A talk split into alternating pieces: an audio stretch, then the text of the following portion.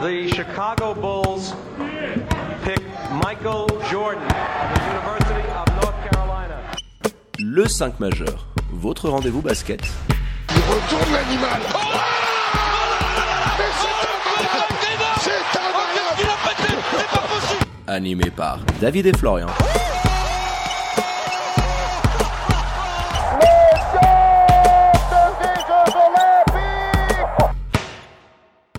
Bonjour, bienvenue à toutes et à tous dans le 5 majeur, l'émission qui dit tout haut ce que le monde du basket pense tout bas. Et pour m'accompagner au micro, la Dream Team du jour avec vos experts basket, Florian Jass et Le Monflo, comment il va? Salut David, ça va, salut les amis. Et qui sera accompagné de Tom Rousset, hein, votre consultant NCA et NBA. Hello mon Tom, la forme? Salut David, ça va, ça fait plaisir d'être de, retour avec vous. Alors pour ne rien louper de l'actu Swiss Basket et NBA, vous foncez, vous abonnez aux différents comptes de l'émission sur les réseaux sociaux, c'est tout simple, at le 5 majeur. Et pour réécouter la douce symphonie de nos voix au bord de la piscine, le petit morito à la main, vous foncez sur toutes les diverses plateformes de podcast.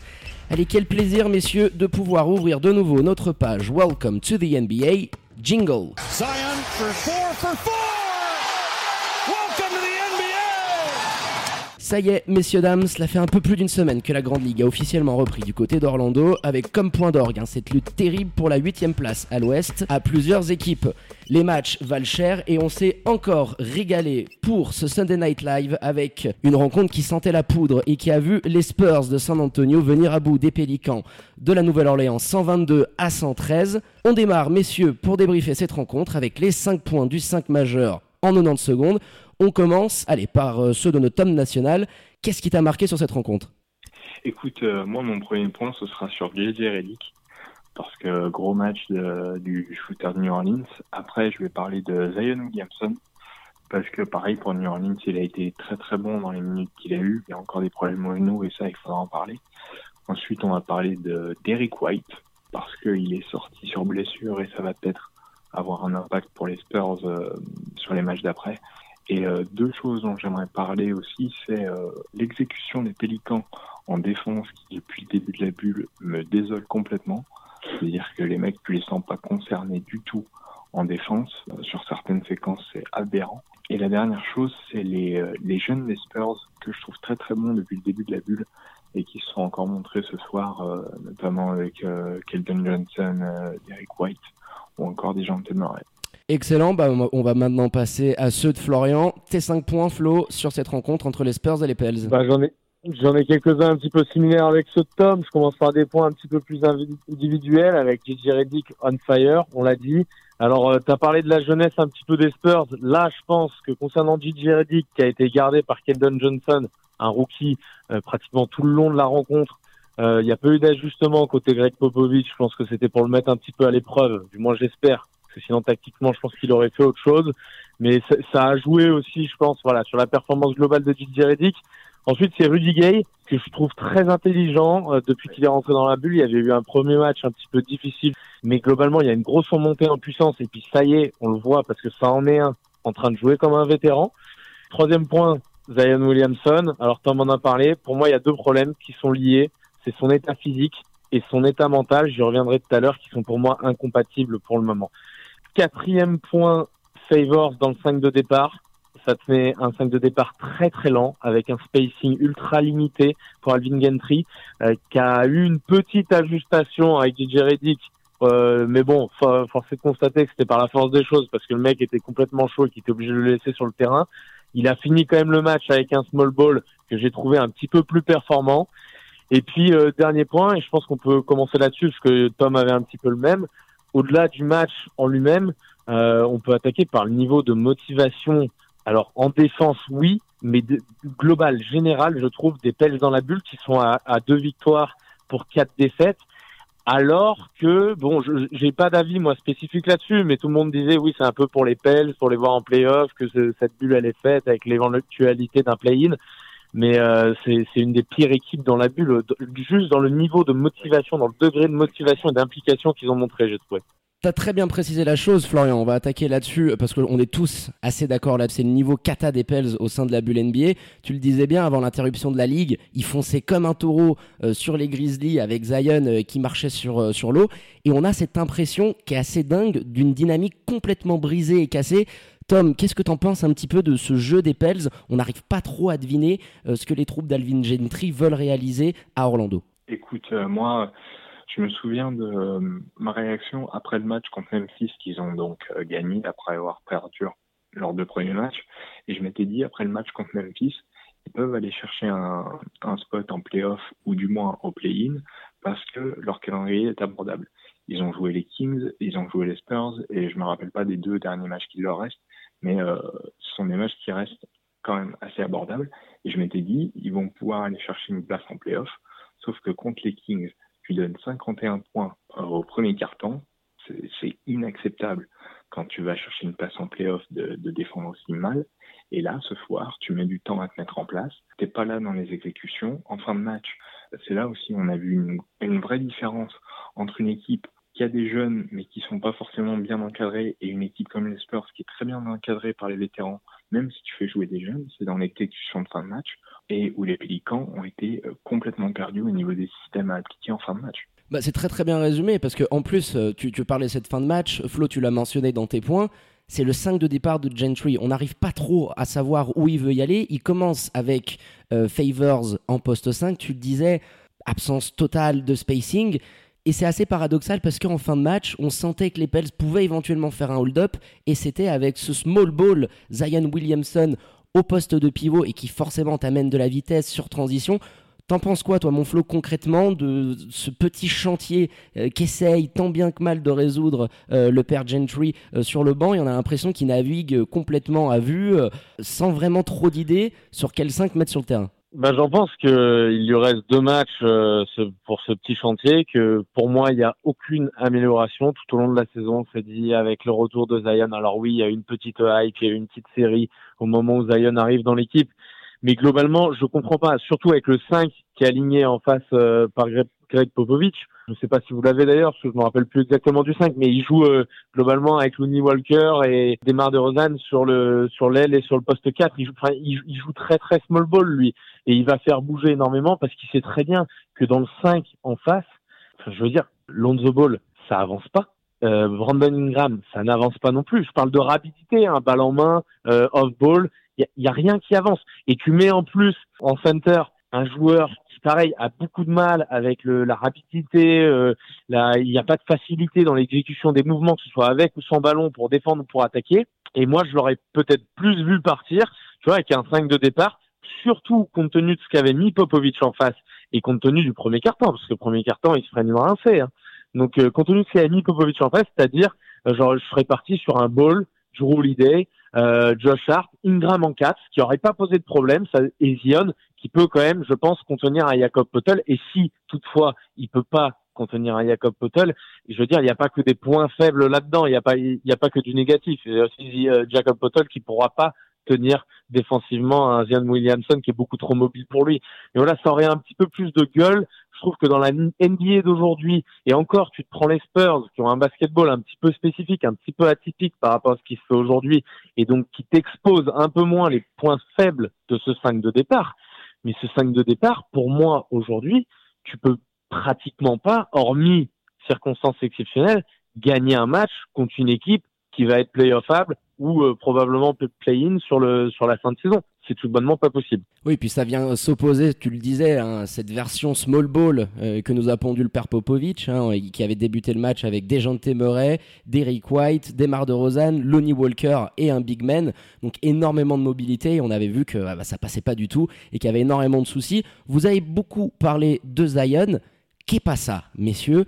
On sent qu'il y a un petit problème, euh, que ça soit mentalement, par rapport à son côté physique. J'aimerais avoir un petit peu vos avis sur la question parce que ça fait quand même l'unanimité par rapport au phénomène. Hein, et on le disait, cette euh, bubble et ces équipes invitées, ce système de play-in étaient tous trois destinés pour Zion Williamson et permettre aux Pels d'essayer de combattre pour cette huitième euh, place en playoff. Et au final, on sent qu'il y a quelque chose qui va pas très très bien. Toi, mon Tom, comment tu le sens un petit peu cette gestion du cas Zion qui est arrivé dans la bulle un petit peu en retard?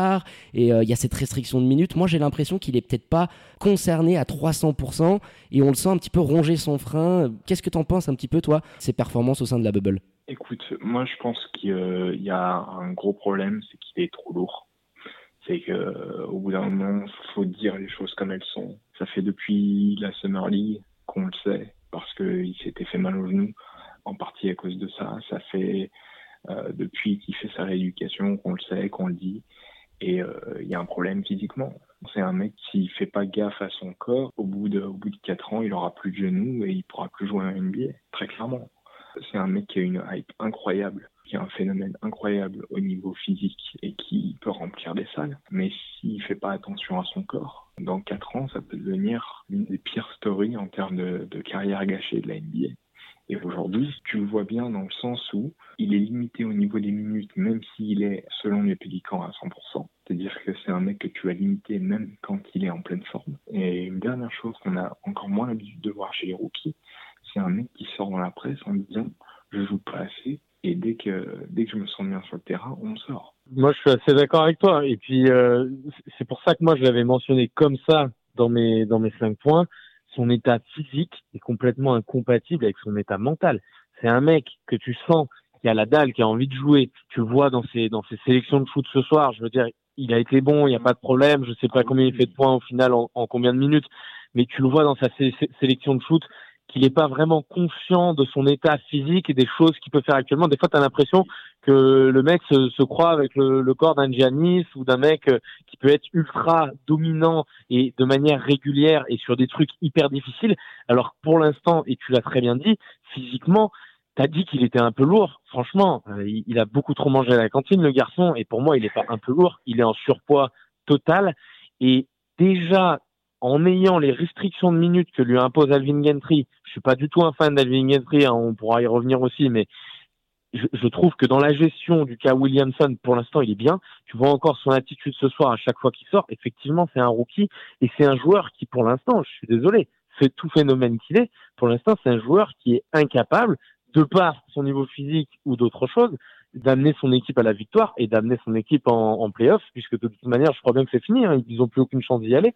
Il faut un miracle. Hein. Il faut un miracle pour qu'il ouais, puisse euh, actuellement passer. Donc, mais donc voilà, globalement, pour, pour, finir et pour conclure là-dessus, il est euh, Zion et, et, pour l'instant, voilà, il, a un pro gros problème, a déjà un premier carrefour de sa carrière entre son état physique et son état mental, ce que lui a l'impression qu'il peut faire sur le terrain et qu'il va falloir effectivement gérer parce que je, je lui souhaite pas, hein, pas du tout. J'espère le voir euh, éclore et devenir un des tout meilleurs joueurs de la planète, parce qu'il a le potentiel pour. Ça se sent que c'est quelqu'un de spécial mais euh, je, je, mets aussi un gros gros euh, warning sur effectivement sa, sa, gestion de carrière et comment comment tout ça va se passer. Ça me fait un peu peur ces débuts, franchement. Bah clairement, hein, je pense qu'on partage tous euh, cette opinion-là.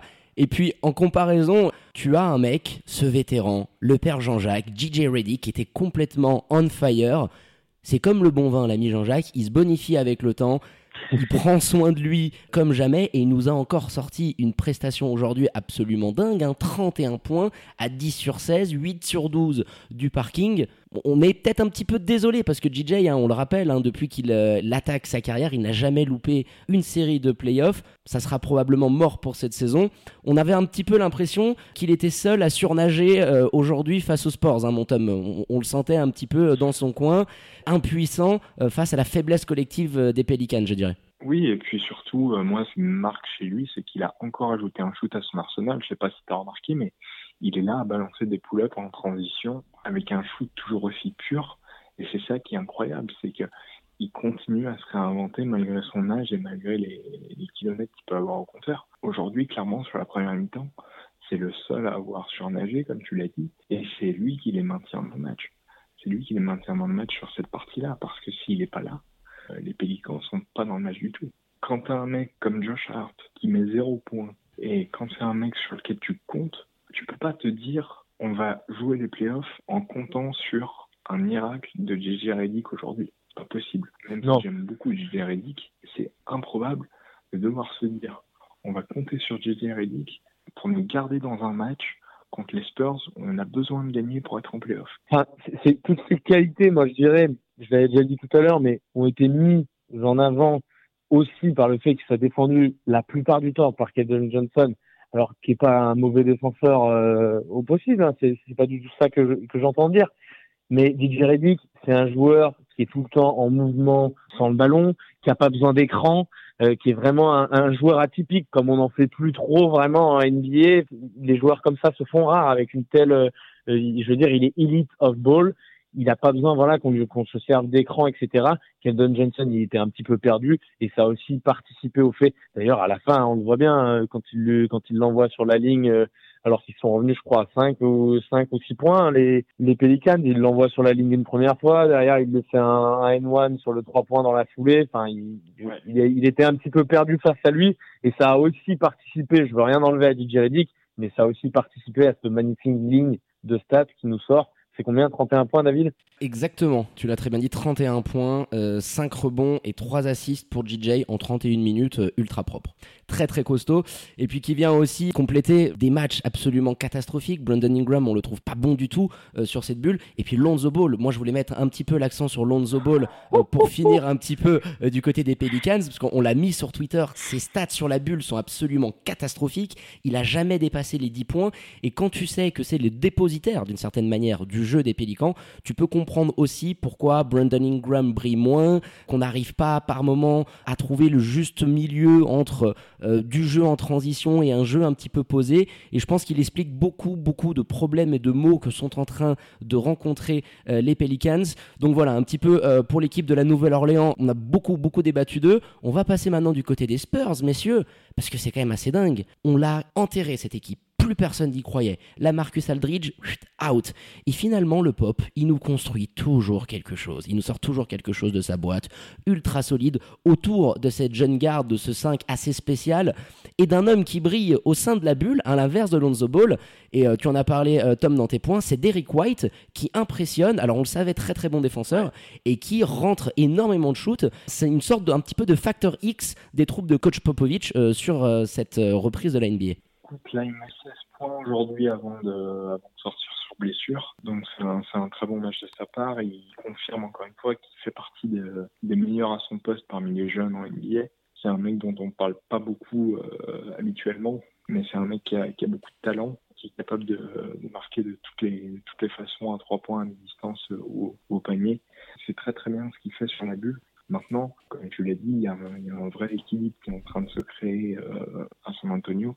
Et puis, euh, il y a des jeunes qui sortent un peu du lot, comme euh, Keldon Johnson tout à l'heure. Au niveau de la défense, il a peut-être été perdu en défense face à J.K. Reddick. N'empêche qu'en attaque, il commence vraiment à faire une place au sein de le collectif. Et tu peux citer aussi Drew Eubanks qui fait un bon match. Donc les Spurs sont vraiment en train de trouver un, une formule avec ces jeunes-là et c'est intéressant à voir. Petite précision juste, hein, Derek White, euh, pas de frayeur du côté des Spurs. Les premiers retours sont positifs. Hein, on, on, avait un petit peu peur, on craignait hein, que ça puisse être les ligaments croisés. On parle pour l'instant mm. d'une petite entorse et ça sera à confirmer dans la nuit. Euh, donc on, voilà, on vous relayera ouais. sur les réseaux sociaux des informations par rapport à la blessure euh, de Derek White on est tous d'accord par rapport au potentiel de ce mec-là. Et Flo, on va maintenant passer bah, ce monsieur plus au vétéran des Spurs qui impressionne, je trouve, match après match. C'est Rudy Gay qui a l'air de renaître de ses cendres et euh, sur lequel euh, Coach Pop s'appuie énormément sur ses rencontres à Orlando. Hein. Ouais, bah, comme je l'ai dit tout à l'heure, un vétéran qui joue enfin comme un vétéran. Ça n'avait pas, je trouve, été le cas, ou du moins pas été assez flagrant depuis son arrivée à San Antonio. Il vient de Sacramento juste avant où effectivement son apport est un, est un, petit peu plus haut. Il y a cette blessure. Et voilà, quand il arrive euh, au sein des Spurs, il fait pas une saison complète, je trouve, dans l'investissement et puis au niveau de la santé. Et là, on voit enfin que quand il est healthy un petit peu, je l'ai dit, il y a eu ce premier match un peu difficile, mais là, avec Desmar de Rosanne, je te laisserai en parler après. Je sais que tu as une grosse affection pour ce joueur, mais je trouve que vraiment, il y a deux gros tauliers dans cette équipe. Rudiger a repris un petit peu le flambeau avec l'absence de la Marcus Aldridge. Moi, je le trouve impressionnant des deux côtés du terrain. Euh, en apport au scoring, ce soir, il fait combien en apport au scoring? C'est 19 points. 19 points, puis une ligne de stats points. énorme. Hein. 5 rebonds, 3 assists, 3 interceptions, 1 contre. En sortant du banc, c'est absolument monstrueux. Il était partout. Hein. Voilà, tu vois, il avait fait les, les, les deux derniers matchs d'avant, il avait sorti 24 points, pareil, 4, 5 rebonds, euh, 3, 4 assists, un ou deux blocs, une interception qui traîne. Enfin, c'est vraiment un joueur ultra complet des deux côtés du terrain qui joue avec son expérience. On le voit sur des. Alors là, il y a une équipe qui est jeune en face et en profite un petit peu plus. Il y a du vice, donc forcément, ça, ça se voit encore plus et ça saute encore plus aux yeux. Mais je trouve que c'est la grosse, grosse satisfaction, moi, du côté des, des Spurs. Je te passe le relais sur son ami qui vient d'arriver de Toronto. Lui, on sait que c'est un tueur, il n'y a pas de problème. Rudy Gay, on attendait justement de voir s'il allait pouvoir prendre la place de la Marcus Aldridge. Et moi, je trouve que dans la responsabilité, c'est peut-être même mieux encore que ce qu'a apporté la Marcus sur l'ensemble de la saison. Ah oui, clairement, parce que tu te passes de la Marcus Aldridge, c'était quand même un sacré coup, hein, on va pas revenir dessus, mais on enterrait les Spurs quasiment définitivement, et ils sont là à la lutte, euh, encore plus pour ce play-in, et ça pourrait être euh, bah, une des équipes qui se qualifie pour ce huitième spot. Moi, je voulais revenir sur Demar de Rosanne. On va pas refaire l'histoire du trade, il est catapulté du côté de San Antonio, et j'ai l'impression que plus les matchs avancent, plus ils se font dans ce système des Spurs. C'est un style à l'ancienne, hein. c'est du mid-range exclusivement, mais encore aujourd'hui, un 27 points d'une propreté absolue. Il a 62% au shoot, il loupe pas un lancer franc, il était absolument partout. Et le timing de ses décisions, d'aller provoquer un, un, contre un avec un petit pull-up, d'aller poster, de ressortir, les prises à deux où ça ressortait bien derrière. Enfin, je le trouve vraiment pas très loin de son apogée et je trouve que par rapport à l'année dernière où on sentait un petit peu de mal, et c'est tout à fait normal, hein. le mec avait passé euh, toutes ces années euh, du côté de Toronto, là j'ai vraiment l'impression qu'ils se font merveilleusement bien cet effectif-là. Il va y avoir la question de sa, prolongation. Moi, je, je suis complètement amoureux de Demar de Rosanne. Il est en grande forme euh, sur cette fin de saison NBA. Et à mon avis, euh, attention, hein, parce que si les Spurs arrivent à aller chatouiller ce play-in, c'est le genre de joueur qui peut te faire des matchs assez dingues et permettre aux Spurs d'aller chercher cette place en playoff. Je sais pas comment vous le sentez, vous, vous les gars. Tiens, toi, mon Tom, par rapport à Demar de Rosanne, est-ce que tu t'attendais, toi, à le voir performer à ce niveau-là au sein de la bulle? Moi, je m'attendais à un step-up parce que tu sais que Alnette n'est pas là, donc, forcément, tu as des mecs qui ont besoin de step-up. Maintenant, euh, comme tu le dis, je trouve qu'il a vraiment trouvé sa place au sein de ce collectif et il apporte une dimension que le jeu des Spurs n'avait pas forcément, cette dimension euh, mid-range à mi-distance parce que le jeu des Spurs euh, maintenant c'est beaucoup de shoot à trois points et donc il donne cette nouvelle arme aux Spurs qui leur permet d'être présents dans, la course au play-in et c'est une arme intéressante euh, sur des matchs comme ça parce qu'il peut très bien te gagner un match à lui tout seul. C'est-à-dire que là, il a un petit peu montré quand les Spurs euh, sont à plus 5 et ont vraiment besoin de se donner de l'air, on va chercher les Rosanne et on va, on va le laisser aller dans ses spots et aller prendre les shoots qu'il aime. Maintenant, il faudra voir s'il il est capable de les porter jusqu'à ce spot euh, de playoff euh, de la huitième place. Bah, ça va être toute la question hein, pour les Spurs euh, qui auront un match, un derby texan hein, du côté d'Orlando face euh, aux Houston Rockets. Et pour terminer, ils affronteront le Jazz de Rudy Gobert euh, pour leurs deux dernières rencontres.